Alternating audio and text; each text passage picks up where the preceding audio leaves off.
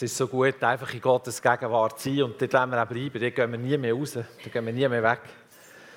Also das Bild von seinem Vaterherz, von ihm. Und ich war so, bei ihm so geborgen und ich habe gesagt, oh Jesus, im Herz vom Vater, da gehe ich nicht mehr weg. Da bleibe ich. Ich werde etwas sagen zu einem von diesen Bildern hier, und zwar das hier mit diesen, mit diesen Händen, die entgegen sind. Das war ein Bild, das habe ich so jahrelang gesehen immer wenn ich Worship, also immer wenn ich im Gottesdienst war, wo Worship war, habe ich das Bild gesehen. Und bei mir ist es dann noch weitergegangen. So, ich habe dann gesehen, wie die Hand, die oben runterkommt, die Hand nimmt, die, unten ist, und aufzieht. Und immer dann, wenn das passiert ist, hat Gott mich so in seine Gegenwart hineingenommen ich bin immer direkt vor Jesus gestanden. Und das war so etwas Schönes, aber ich habe jahrelang gemeint, ich habe einfach eine blühende Fantasie.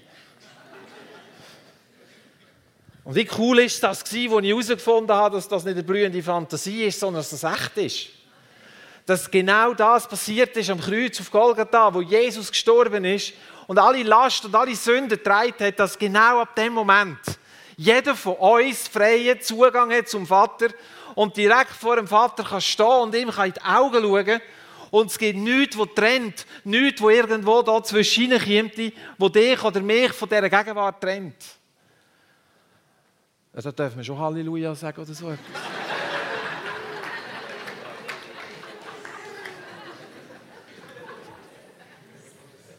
Jetzt habe ich gemeint, dass ich so eine coole Botschaft Danke. Wow. Heute Morgen ist mein Herz ziemlich voll, wie meistens, aber nicht voll Wein.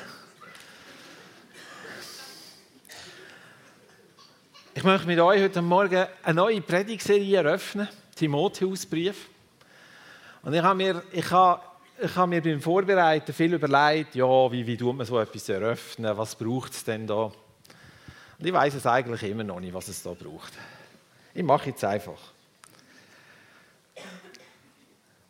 Ich glaube, heute Morgen hat Gott etwas vor. Ich sage Schluss schon am Anfang, damit ihr wisst, was nachher kommt. Ich glaube, heute Morgen zeigt mir der Heilige Geist etwas, was er mir schon am Donnerstag am Morgen gezeigt hat in der SLA. Und zwar, die, die in der SLA waren, die wissen jetzt schon, was kommt.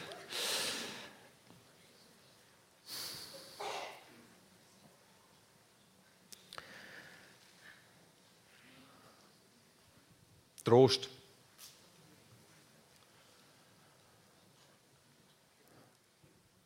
Ich habe in meiner stillen Zeit oder in der Zeit, wo ich die Bibel gelesen habe, einen Vers gelesen, wo es um einen Trost gegangen ist. Und dann ist etwas passiert bei mir. Ich habe verstanden, dass ich Trost brauche. Ich habe verstanden, was mein Gebet, das ich die letzten Monate, Monate so oft gebetet habe, Jesus, ich brauche dich, habe ich auch schon gesagt an dieser Stelle dass der Grund von dem ist der Trost, den ich habe in ihm. Weil in dem Vers heißt es, wir schauen den nachher noch genauer an, dass der Trost und die Ermutigung, die wir von ihm erfahren haben, weitergehen an andere. Und mir ist plötzlich von den Augen gefallen, wie Schuppen von den Augen gefallen, dass wenn ich nicht tröstet bin, kann ich auch niemand anders trösten. Das geht nicht. Wenn ich nicht den Trost in meiner Seele, in meinem Herz, in meinem Geist habe, den Trost von ihm, dass ich tröstet bin, wirklich, wirklich tröstet bin, dann ist der Trost so Streicheleinheiten mit einem Pflasterli. Das tut einmal gut, ist einmal schön, jemand hat Verbarmen mit mir, jemand hat ein bisschen Mitleid mit mir. Aber was du brauchst, was ich brauche, ist der Trost. Tröstet sie heißt, ich bin an einem guten Ort aufgehoben. Tröstet sie heißt, ich bin meinem Sie ermutigt. Und wenn ich in meinem Sie ermutigt bin, kann ich rausgehen und die Welt verändern. Wenn ich nicht ermutigt bin, im Sinn vom Trost, den Trost nicht erlebt habe, dann werde ich nie die Welt verändern. Dann werde ich mir einen Murks machen oder ich werde mir fest Mühe geben und ich werde vielleicht sogar ein gewisses Maß an Erfolg haben, Aber es geht nicht um das, es geht darum, dass der Trost macht, dass ich der bin, wo ich bin. Und wenn ich der bin, wo Gott mich dazu geschaffen hat, sein, dann kann ich Trost weitergeben. Und Ermutigung wird fließen von meinem Leben. Und jeder, der mit mir zu tun hat, der wird ermutigt und tröstet von mir weggehen. Und das finde ich für mich, für mein Leben, für das, wo ich bin, so wie Gott mich gemacht hat, wow. Weil um das geht es. Und ich weiß, dass heute Morgen Leute hier drin sind, die sind nicht ermutigt. Weil sie nicht tröstet sind. Der Trost, den du musst haben in deinem Herz, ist zu wissen und zu erleben, dass du am Herz vom Vater bist. Und wenn du dort bist, kannst du nachher gehen und du wirst die Welt um dich herum verändern. Was macht das Kind, wenn es umgeht und irgendwo das Boboli hat? Wo ist die Mami? Schreiend in seine Arme. Dann nimmst du es in deine Arme, du umarmst es, du hebst es. Und mag das Kind noch eine Minute, zwei vorher zerter Mordio geschrauen haben. Es beruhigt sich, es wird, es wird ruhig, weil es ist tröstet. Es ist tröstet, weil es am Herz von Mami ist oder vom Papi. Weil es erlebt, man nimmt sich seiner an. Und jetzt wird geschaut, dass die Wunde, die es gegeben hat beim Umkehren oder der Schmerz, den es gegeben hat beim Umfallen, verschwinden. Und ich habe, ich habe immer wieder gestaunt, wie einfach das es war, Kind oder meine Kind in dem Sinn zu trösten. Das ist, manchmal hat es nur gelangt, dass man sie einfach schnell in die Arme nimmt. Das war schon gut. Es hat gar nicht mehr gebraucht. Aber der Trost in deinem, in deinem Herz, der kommt aus der Begegnung raus mit ihm. Und wenn du den Trost nicht hast aus der Begegnung mit ihm, dann hast du Wissen, dann hast du eine Theorie, dann hast du eine Meinung, eine Haltung, wir brauchen seinen Trost. Der Timotheus. Der Timotheus, wenn wir mal die erste Folie miteinander lesen, aus 1. Timotheus 1, Vers 1 und 2, da steht eine Einleitungsformel, die der Paulus in all seinen Briefen schreibt. Paulus, Apostel Christi Jesu, im Auftrag Gottes, unseres Retters und Christi Jesu, der unsere Hoffnung ist, an Timotheus, sein rechtmäßiges Kind im Glauben, Gnade, Barmherzigkeit und Frieden von Gott, dem Vater und von Christus Jesus, unserem Herrn. Und ich habe dann im zweiten Timotheus, ist der erste Vers ganz ähnlich, darum habe ich den weggelassen.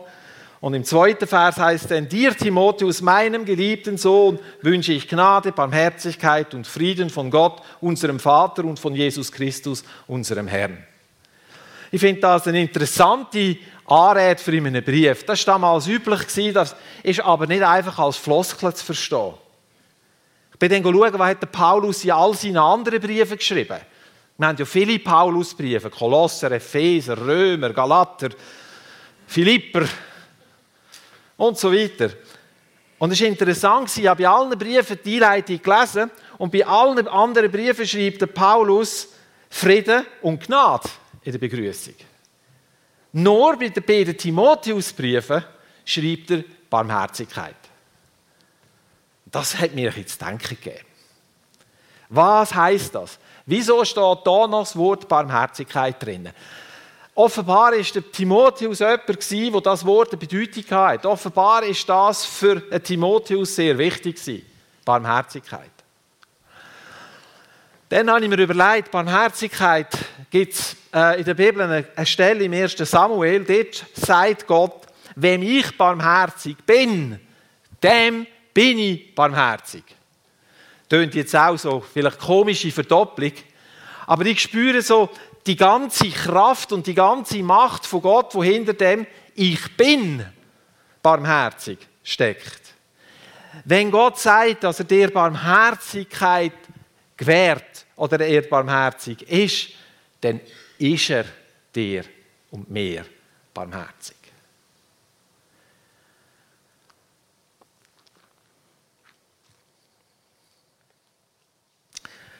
Der Timotheus. Der Timotheus war ein Mann, ein junger Mann, mit einer, aus einer Mischehe. Vater war Griech, Mutter war jüdisch. Er hat nicht in, in, in Israel oder dort umeinander gewohnt, sondern ist in, in, irgendwo in der griechischen Umwelt. Gewesen. Er ist dort gross in Lystra, Derbe. Das ist irgendwo in Asien. Da längt für heute. irgendwo dort, wo heute Südtürkei ist. Dort ist er aufgewachsen. Und auf, seiner, auf der ersten Missionsreise ist der Paulus dort angekommen. Die Geschichte lesen wir in der Apostelgeschichte 14. Und der Timotheus war irgendwie in diesem Umfeld. Und erst in Apostelgeschichte 14 sehen wir, dass der Paulus eine Predigt hatte. Und in dem, in dem Gottesdienst oder in dieser Runde ist ein Mann gehockt. Der war lahm von Geburt. Und der Paulus hat gesehen, dass der Mann ganz gut zulässt. Und der Paulus hat ihn beobachtet, während er von Jesus erzählt hat. Und wo er gesehen hat, heisst es in der Bibel, ihr könnt es lesen hier, dass der den Glauben hatte, der zu seiner Heilung nötig ist, hat er mit lauter Stimme gerufen, stell dich aufrecht und gang auf deine Füße. Und der hat das gemacht. So cool, oder? So genial. Das Resultat war von dieser Heilung, dass das ganze Volk dort umeinander, der Paulus und der Barnabas, der dabei war, wollten zu Göttern machen.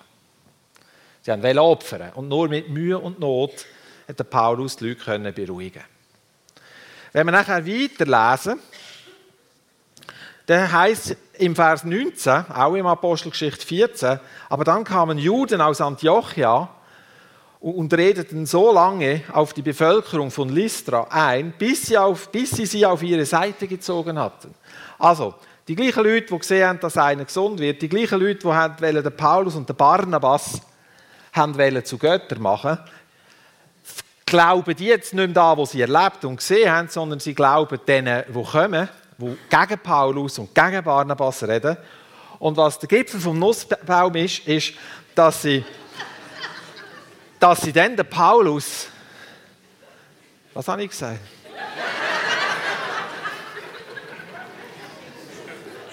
Bitte streichen aus dem Livestream.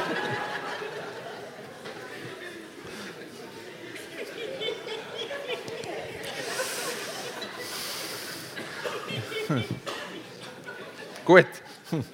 Hei, hei, hei, hei.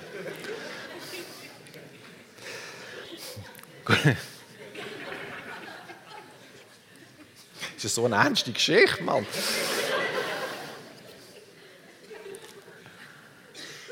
Sie haben den Paulus gesteinigt. Und als sie gemeint haben, er ist tot, haben sie ihn aus der Stadt rausgeschleift, am Boden an. Einfach so an den Füßen wahrscheinlich. Und haben ihn liegen Und dann sind die Jünger um Paulus herumgestanden. Und da heißt es so, einfach: Er stand auf und ging zurück in die Stadt. Wie lustig ist denn das? Verstehen wir? Wieso erzähle ich euch das? Ihr müsst wissen, dass der, Timotheus in diesem Umfeld war, irgendwo. Er, ist, er hat die gewohnt, was da passiert ist. Wir lesen in Apostelgeschichte 14 nichts von Timotheus. Er kommt da noch nicht auf Bildfläche. Aber der Timotheus war entweder dort dabei und hat das selber gesehen, oder dann hat er von diesen Sachen gehört. Es ist gar nicht anders möglich, weil das ist eine Sensation. Das haben ja dann nicht nur, wenn Paulus zurück ist in die Stadt, haben ja das die anderen auch gesehen, die er vorhin zu Tod geschlagen haben, oder? Also ich weiß nicht, wie es euch ging, aber mir würde Schrecken schon noch ein bisschen beifahren. Weil die haben ja schon so lange Steine geworfen, bis sie das Gefühl hatten, er ist tot, oder? Also der hat nicht mehr, nicht mehr sichtbar geatmet. Der hat keinen Puls mehr gehabt. Weil wenn, wir das, wenn sie ihn anlängen, merken sie das, hätten sie das schon gemerkt. Und das heisst, das heisst nicht einmal, die Jünger haben gebetet. Das heisst einfach, sie sind um ihn herumgestanden. Und in dem Moment kommt er wieder zu sich, steht auf und geht in die Stadt, hat nichts gebrochen. Auch da verstehe ich überhaupt nicht. Also, wisst ihr, wie das ist, wenn man auf einen Stein schmeißt? Das sind ja nicht Kieselsteinchen. Und auch nicht Sättige aus Schaumgummi. Also mir würde Schreck schon noch ein bisschen beifahren. Also es kann nicht sein, ich will mit dem eigentlich nur sagen, es kann nicht sein, dass der Timotheus von diesen Sachen nichts mitbekommen hat. So, und jetzt kumpen wir in die Apostelgeschichte 16. Weil nämlich nach einem Zeitchen, wo der Paulus und der Barnabas die erste Reise gemacht haben, haben sie gesagt, lass uns Gemeinden besuchen, die wir gegründet haben. Wir wollen schauen, wie es diesen Leuten geht. Das lohne ich jetzt alles aus, was dort alles noch war.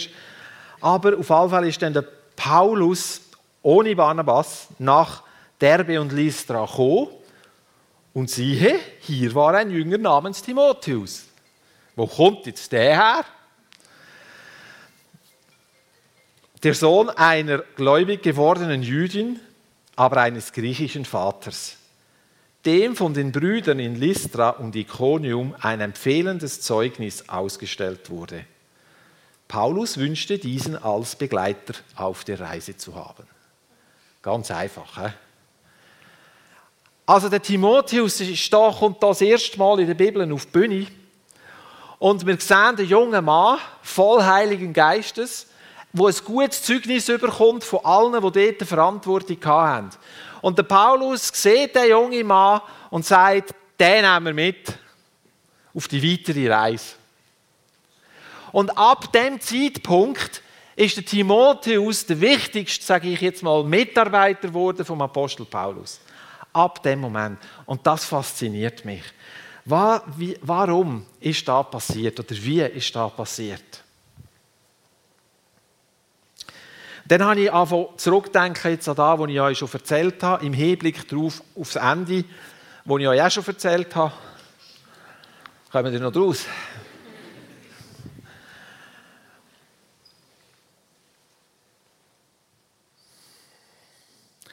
Ganz am Anfang von seinem, wo der, wo der Paulus eine Begegnung hatte mit Jesus, wo er blind geworden ist und drei Tage blind war und nachher in dieser Zeit ähm, viel darüber nachgedacht hat, eigentlich sein ganzes theologische Gerüst zusammengebrochen ist. Er erkennt hat, dass Jesus der Herr ist und er Begegnungen hat mit Jesus, ist etwas passiert im Leben von Paulus, wo ich sage, er ist daheim angekommen. Er ist tröstet und er ist ermutigend gewesen. Und weil der Paulus tröstet und ermutigend war, hat er zum Beispiel können, nachdem dass er aus der Stadt wo er gesteinigt worden ist, rausgegangen ist, in die nächste Stadt gehen und hat wieder von Jesus das Evangelium erzählt. Wir haben das Gefühl, das ist so easy, aber das ist überhaupt nicht so easy. Das kannst du nicht, wenn du nicht von Grund auf ermutigt bist. Und Leute, ich weiss, von was ich rede. Ich erlebe so oft, ich bin im Sozialdienst, das ist unser Dienst, wo wir, wo wir ähm, ähm, es geht um Heilung, Wiederherstellung von der Seele, von, von dem, was da innen ist. Und so oft erlebe ich das dort, wo Verletzungen oder Widerstand oder Ablehnung ins Leben von Leuten hineinkommen ist, nachher die Leute anfangen, in einer Art und Weise leben, wo die Ablehnung ein fester Teil wird von ihrem Leben. Wieso ist das beim Paulus nicht so gewesen? Also ich meine, wenn du zu Tod gesteinigt wirst, also abgelehnter kannst du glaube ich nicht mehr werden. Also geht irgendwie nicht, oder? Und der steht auf, geht in die nächste Stadt und er geht zu diesen Leuten und er liebt die Leute. Er bringt ihnen Jesus. Er, macht, er, er, er, er, er heilt Kranke. Er, er, er setzt sein ganzes Leben ein, dass die Botschaft von Jesus Erfolg hat. So, also der Paulus muss aus dem heraus, was ich von ihm weiß, tröstet und ermutigt sein in der tiefsten, im tiefsten Ecke von seinem Herz. Geht gar nicht anders. Und jetzt nehmen wir den Timotheus hier in das Spiel hinein. Timotheus, der entweder gesehen hat, was passiert ist, oder davon gehört hat. Und das war nicht ein Eintagesgespräch, sondern es hat beschäftigt über längere Zeit. Und das heißt, das ist ein junger Mann, der hat die Herrlichkeit und die Gegenwart von Gott in seinem Leben gesehen. Und der Paulus sieht jetzt den und er lernt ihn kennen und er sagt, den nehme ich mit. Ich finde das so etwas Gutes, dass der Timotheus die richtigen Schlüsse gezogen hat und mitgegangen ist mit dem Paulus. Ich habe mir dann überlegt, habe viel überlegt. Puh. Das Thema, das mich schon lang, lang, lang bewegt, ist, wie können wir als Gemeinde, jeder, der da ist, geistlich Vater und Mutter werden? Nicht nur biologisch, geistlich. Darum machen wir übrigens dort auch eine Rosa-Ferienwoche im Herbst.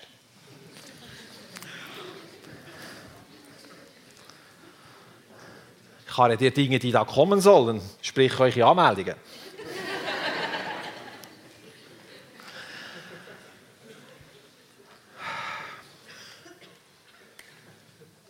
Mache hier einen Einschub.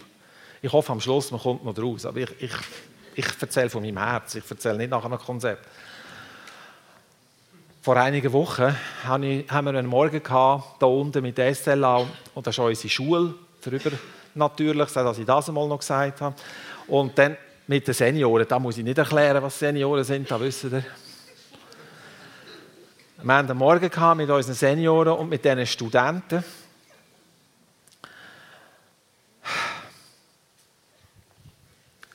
Wir haben dann Grüppli gemacht, immer Studenten gemischt mit äh, Senioren.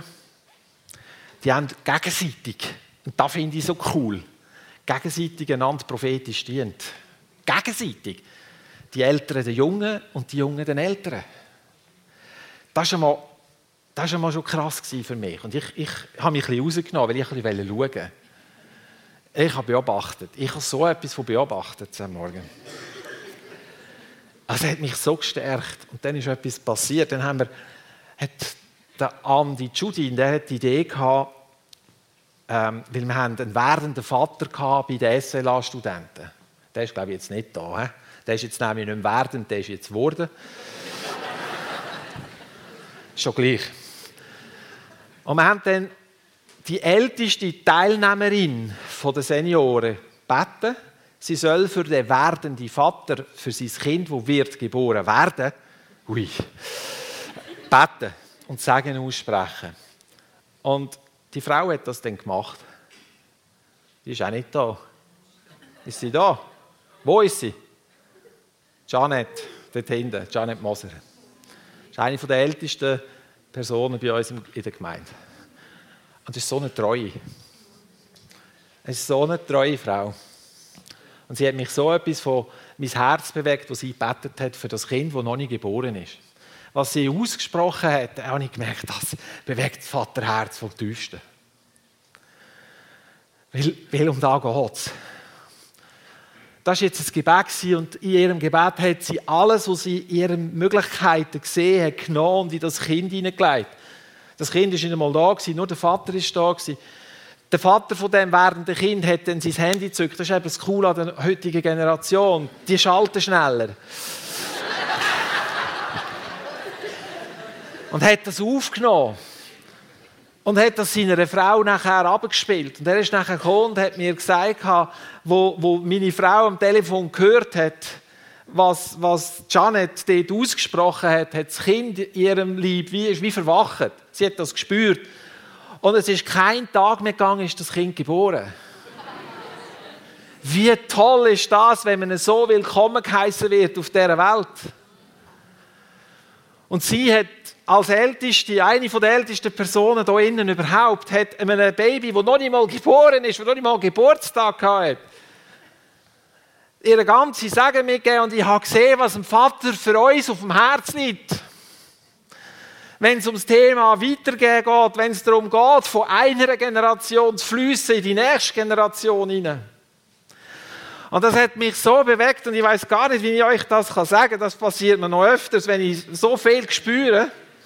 Dann weiß ich, habe ich das Gefühl, ich bin so ein Flaschenhals da, wo das Zeug kommt nicht raus.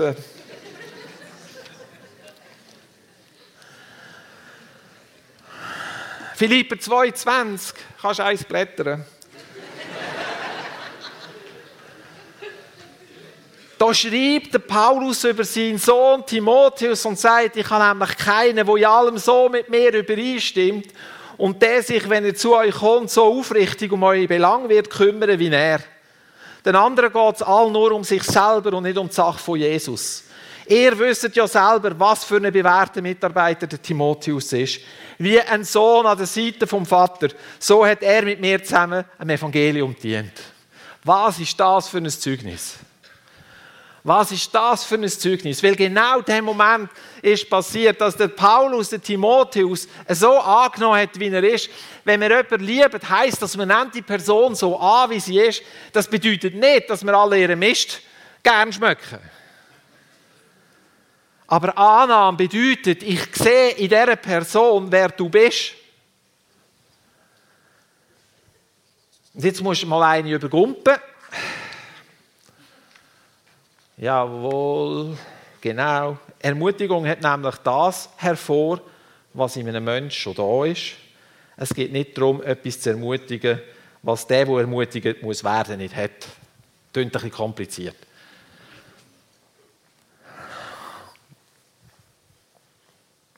Was mich am Gebet von der Jeanette wirklich bewegt hat, ist, dass da, wo sie über das Kind gesagt hat, Identitätssachen sind für das Kind.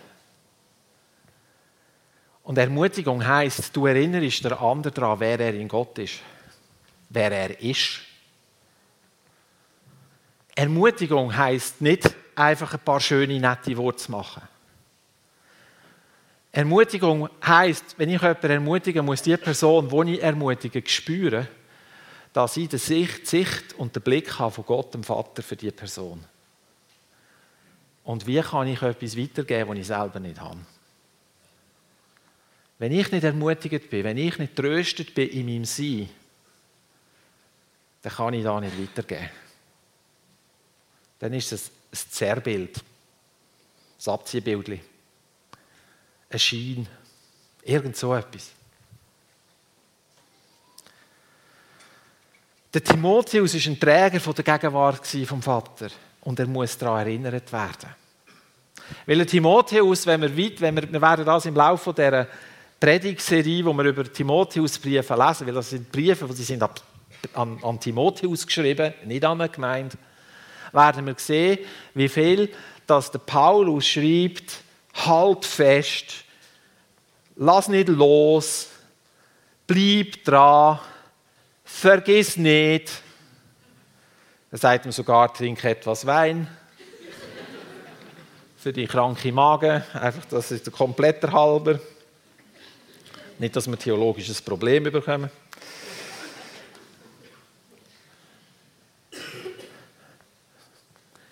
Was mich am, am Paulus fasziniert ist, im zweiten Timotheusbrief, der zweite Timotheusbrief, das ist vermutlich der letzte Brief, den Paulus geschrieben hat. Da hat Paulus schon das Ende von seinem Leben vor Augen gehabt. Und er ist, es ist wie ein Vermächtnis, das er seinem Sohn, Timotheus, hinterlässt.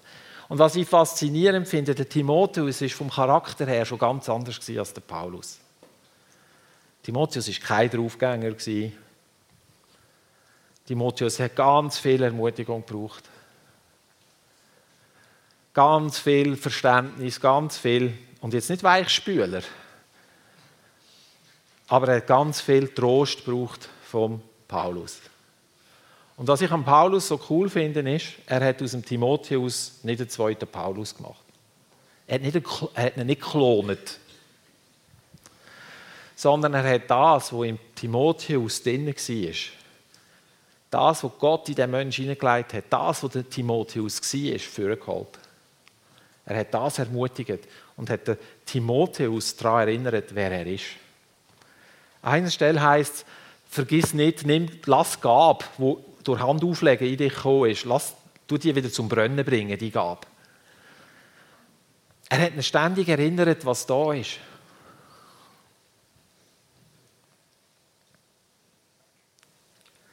Wir alle, wir brauchen Ermutigung.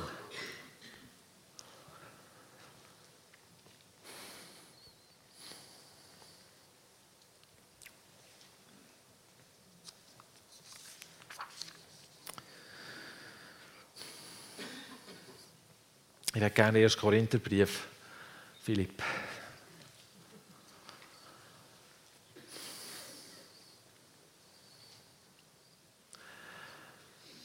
Nein, ist 2. Korintherbrief, sorry. 2. Korintherbrief ist der Timotheus ein Mitverfasser. Er wird im Briefkopf genannt.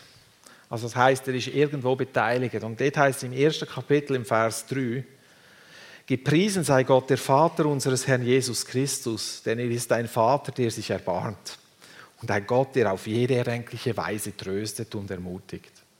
In all unseren Nöten kommt er uns mit Trost und Ermutigung zu Hilfe.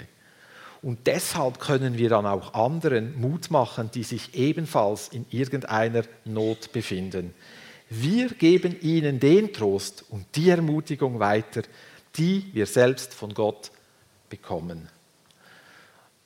Und das ist ja in Wir-Form geschrieben. Und jetzt kann man das Wir kann man jetzt auch so verstehen, Paulus und Timotheus schreiben das der Gemeinde.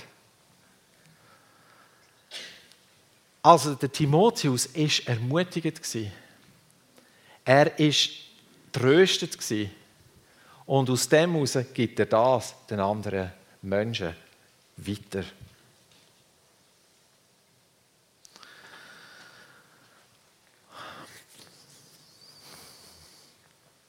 Wenn ich jetzt würde fragen, soll ich mal fragen? Wer von euch braucht Trost?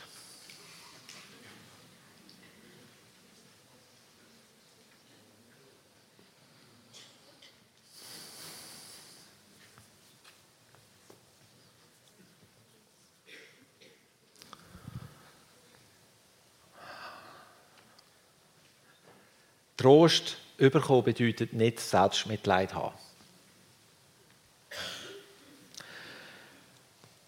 Barmherzigkeit erlangen bedeutet, Gott ist dir zugewendet.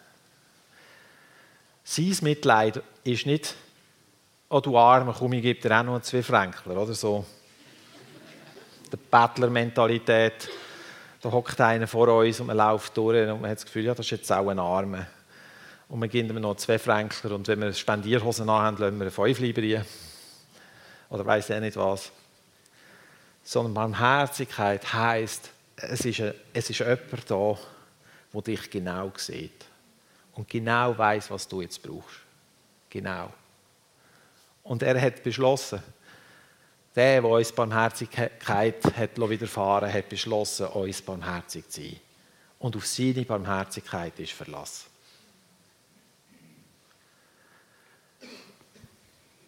Trost haben heisst, dass der Schmerz weggeht. Und wenn der Schmerz weg ist, kommt Freude rein. Mögt euch vielleicht noch an die Predigt Freude erinnern.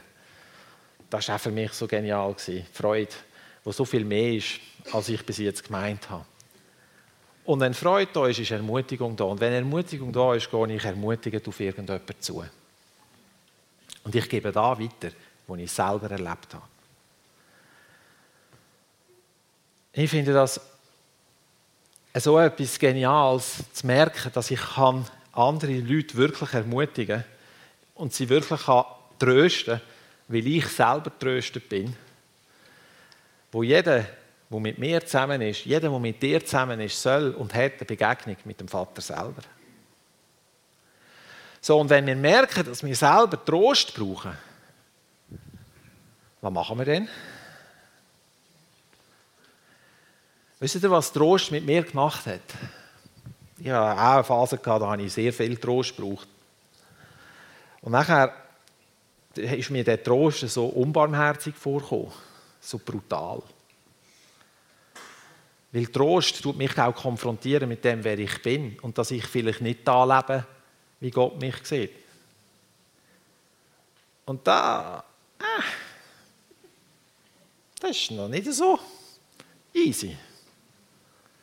So, ich habe gecheckt, dass es Bereiche gibt in meinem Leben, wo ich nicht das lebe, wo in mir drin ist. Und jetzt? Bin ich jetzt tröstet oder nicht? Ich bin tröstet, weil ich gecheckt habe, ich muss nicht so weiterleben. Und jetzt kann ich anfangen, Sachen verändern. Ich bin tröstet, weil ich gecheckt habe, dass wenn ich wenn ich, wenn ich in das hineingehe, dass dann nicht irgendetwas mit mir passiert, wo, wo, wo mich nicht mehr kennt, sondern dass dann der Markus vorkommt, wo ich bin. Da hat so viel Frieden gegeben in meinem Leben, ich kann euch sagen. So viel Entspannung gegeben, dass ich gecheckt habe, so wie Gott mich gemacht hat, ist es wirklich gut. Hey, der hat keinen Fehler gemacht, den er mich gemacht hat. Und er hat keinen Fehler gemacht, den er dich gemacht hat. Ich habe verstanden, dass wenn ich immer das Gefühl habe, alle anderen sind Gottes Kind und alle anderen können es und haben es und nur ich nicht, oder? Gnade von Gott gilt für alle anderen, nur für mich nicht. Dass ich eigentlich mit dem sage, da, wo Jesus gemacht hat am Kreuz, längt nicht. Also Jesus, dein Opfer ist vergeben gewesen. Aber Jesus ist für mich gestorben und hat mich frei gemacht. Er hat mich geheilt. Ich habe plötzlich ein Verständnis bekommen, was es bedeutet, heil zu werden. Richtig, richtig da, da drinnen. Wenn ich da könnte würde ich jetzt. Aber ich glaube, das kommt nicht gut, wenn ich das mache. Was heil sein bedeutet? Tröstet sie. Tröstet sie zu wissen, es ist alles gut. Tröstet sie zu wissen, wenn ich das nächste Mal umfalle, ich bleibe nicht liegen. Ich gehe gerade zu meinem Vater in seine Arme. Tröstet sie zu wissen, ich bin ermutigt und mir geht es dermaßen etwas von gut seit hier. Ich kann gar nicht sagen, wie, wie ich da muss beschreiben muss. Aber ich spüre, wie ich, wie ich an einem ganz anderen Punkt stehe. Weil der Trost mein Herz irgendwo erfüllt hat. Und jetzt merke ich, jetzt führt Gott wieder weiter. Jetzt zeigt er mir noch andere Sachen, die auch noch Trost brauchen und auch noch Heilig brauchen. Und ich freue mich. Ich freue mich, das kommt gut. So, überleg dir mal, was hindert dich denn bis jetzt, wenn wir da sind, wo Trost braucht haben? Was hat dich denn bis jetzt gehindert, den Trost zu empfangen? Warum haben wir nicht schon lange den Trost empfangen? Ich glaube, da sind Ängste da. Ich glaube, da sind Ängste da, dass wir Angst haben, verhält denn das mit Gott, dem Vater? Ist es wirklich so? Kann ich dem vertrauen? Was passiert, wenn ich enttäuscht werde? Was passiert, wenn? Und dann lassen wir es lieber sein.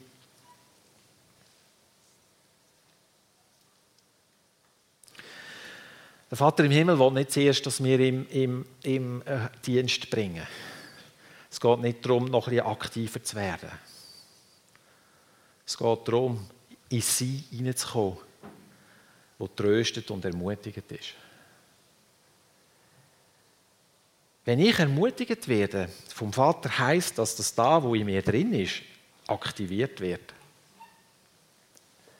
Er sagt, 2. Korinther 5, 17, ist jemand in Christus, ist er eine neue Schöpfung. Das Alte ist vergangen, Neues ist geworden. Gut, ich bin da. Und ich will, dass jeder, der mit mir zusammen ist, da sieht und merkt. Kommen wir noch raus? Und genau da hat der Paulus mit dem Sohn, mit dem Timotheus gemacht. Genau da. Und darum hat der Timotheus können und hat sein Potenzial so ausgefahren, dass der Timotheus das Zeugnis hatte, ja keinen so wie er. Und das war, der Paulus hat ihn hier angeschickt, der Paulus hat ihn dort angeschickt. Timotheus hat aber auch nicht immer überall Erfolg gehabt. Zum Beispiel bei den Korinther hat er nicht so viel Erfolg gehabt. Nachher müsste der Titus kommen, ein anderer Mitarbeiter von Paulus. Und weißt du, was der, der, Paulus gemacht hat? Der Timotheus nicht zusammengeschissen. Hm. Er hat nicht geschumpfen mit ihm. Sondern der Timotheus ist ermutigt worden, obwohl er ganz anders ist als der Paulus. So, wir müssen nicht wenn wir geistliche Väter und Mütter sein und sind, geht es nicht darum, Kinder zu haben, die genau so sind wie wir, im Sinne von, dass unsere Stärke, unser Schwerpunkt, nachher genau die müssen das auch so haben und sonst ist nicht gut, sondern wir erinnern daran, wer der andere ist. Wir erinnern daran, dass das, was Gott in dich hineingelegt hat, dazu dient, dass eine Welt rundherum verändert wird und dass Menschen heil werden, überall, wo du herkommst.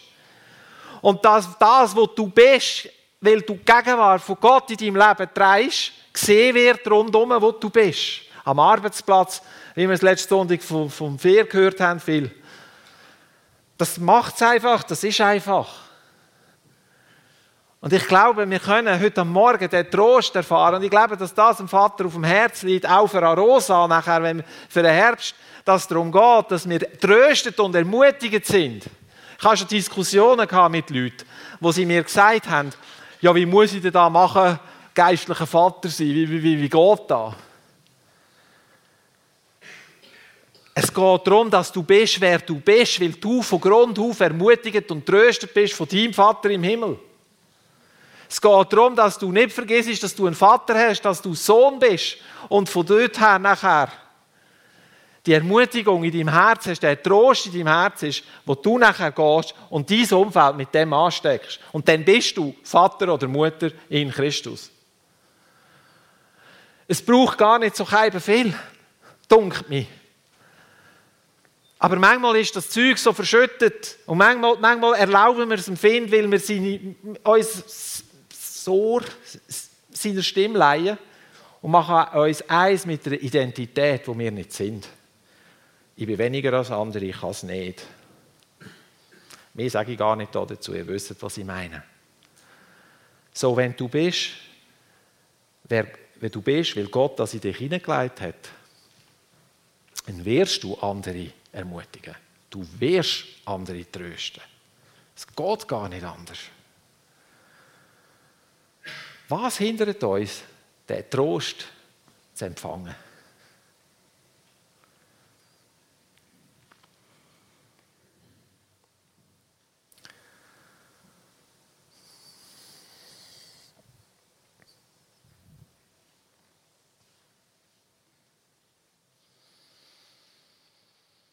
Ich möchte, dass du mal ganz ein paar Sekunden dir überlegst. Was sagt Jesus, wer du bist? Was sagt Jesus, wer du bist? Heiliger Geist, zeig uns, was sagt Jesus über uns? Wer sind wir für ihn? Was kommt er in Sinn?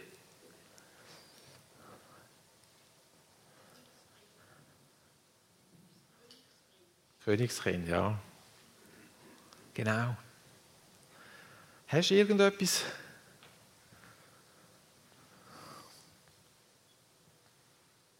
Und wenn du das so hörst, wo, wie kommt das bei dir an? Kommt das auf ein Herz, das schreit, ja, genau, super, danke, ich freue mich, weil da bin ich. Oder kommt es auf die Waagschale und man tut davon abwägen, könnte es sein? Ja. Weiß jetzt also auch nicht. Fühle mich nicht so danach. Ich bin schlecht für da. Es selber testen, das ist ganz einfach, oder? So, und wenn du jetzt merkst, dass das in deinem Inneren neu ankommt, wo du gar nicht da glaubst. Was machen wir jetzt? Es sind zwei Varianten, die du machen kannst. Entweder du kannst die Lüge rausschmeißen und kannst sagen, mit dem mache ich mich nicht mehr eins. Oder du behaltest es und knurzt noch ein bisschen weiter. Verstehen wir? Es geht darum, dass wir so tröstet sind, so ermutigt sind, dass egal was in unserem Leben kommt, uns nichts aus dem rausnimmt. Das verstehe ich darunter, wenn es heisst, nichts kann uns trennen von der Liebe von Gott.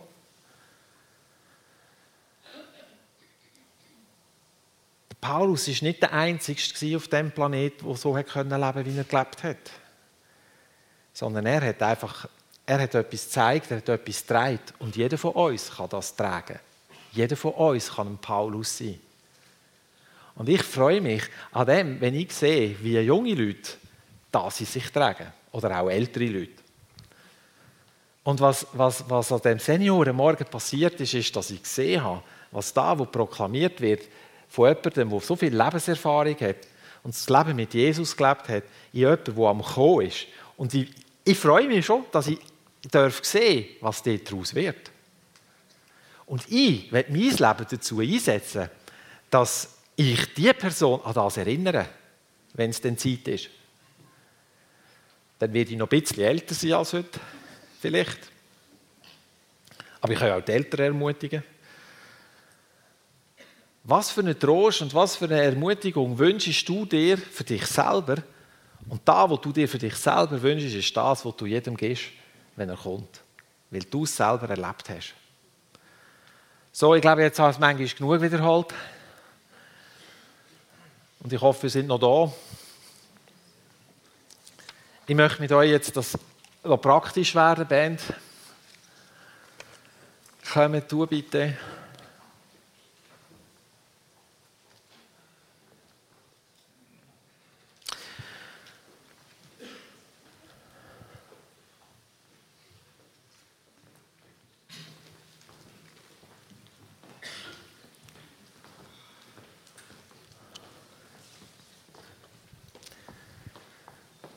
Jeder von uns ist berufen für Vaterschaft. Jeder von uns ist berufen zur Mutterschaft. Und wie gesagt, das ist nicht nur biologisch zu verstehen.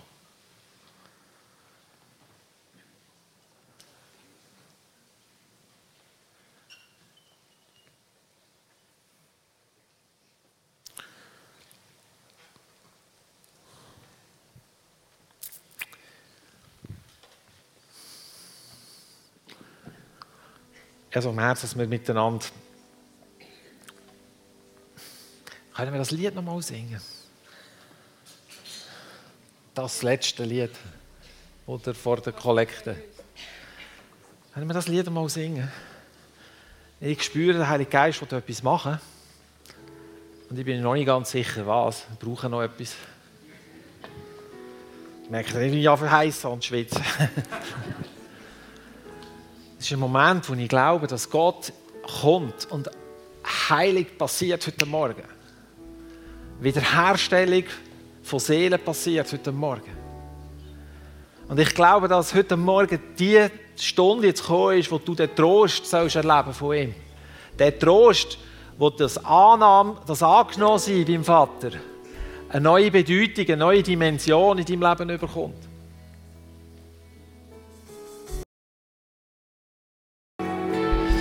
Heute Morgen geht es dem Vater darum, dass du kannst den Trost empfangen kannst. Was musst du tun, um den Trost zu empfangen? Ich glaube, wir müssen annehmen, was Jesus für uns am Kreuz da hat. Mich eins machen mit dem, was er gemacht hat für mich. Mich eins machen mit der Wahrheit, dass nichts mich trennen kann von seiner Liebe mich eins machen mit dem, dass es nichts gibt, wo dem sich entgegenstellen kann. Und dass keine Angst und kein Hindernis zu gross ist für das.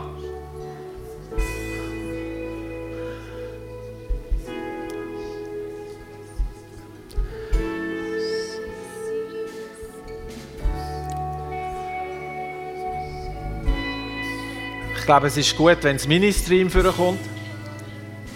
Gerade jetzt die, die da sind vom Ministry-Team, kommen bitte gerade jetzt.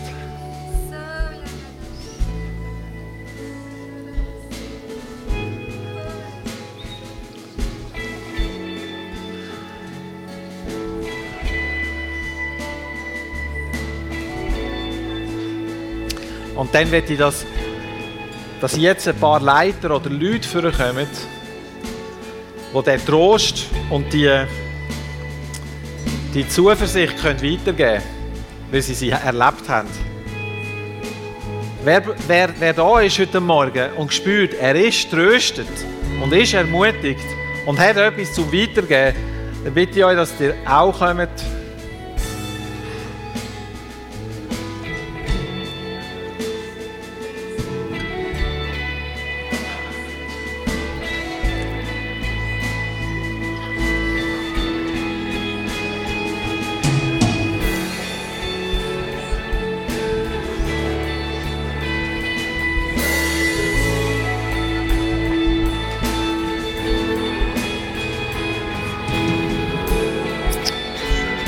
ja heute Morgen das Empfinden, dass heute klingt jetzt eher so das Zeugen im Kopf. Ich glaube, dass heute Morgen neue Beziehungen gezeugt werden bei uns. Und wenn du jetzt Ermutigung und Trost brauchst, da sind Leute. die etwas tragen von dem. Und wir singen jetzt einfach und ich, ich, lade euch einfach ein, die, die Trost und Ermutigung brauchen,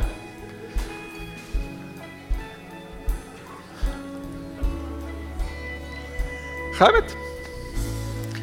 Kommt zu ihnen, empfangen Trost und Ermutigung durch das, was sie euch zu geben haben. Kommt.